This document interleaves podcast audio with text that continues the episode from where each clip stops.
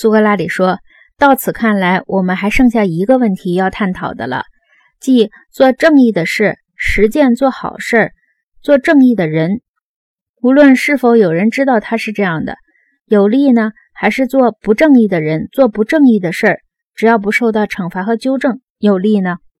格劳孔说：“苏格拉底，在我看来，这个问题已经变得可笑了，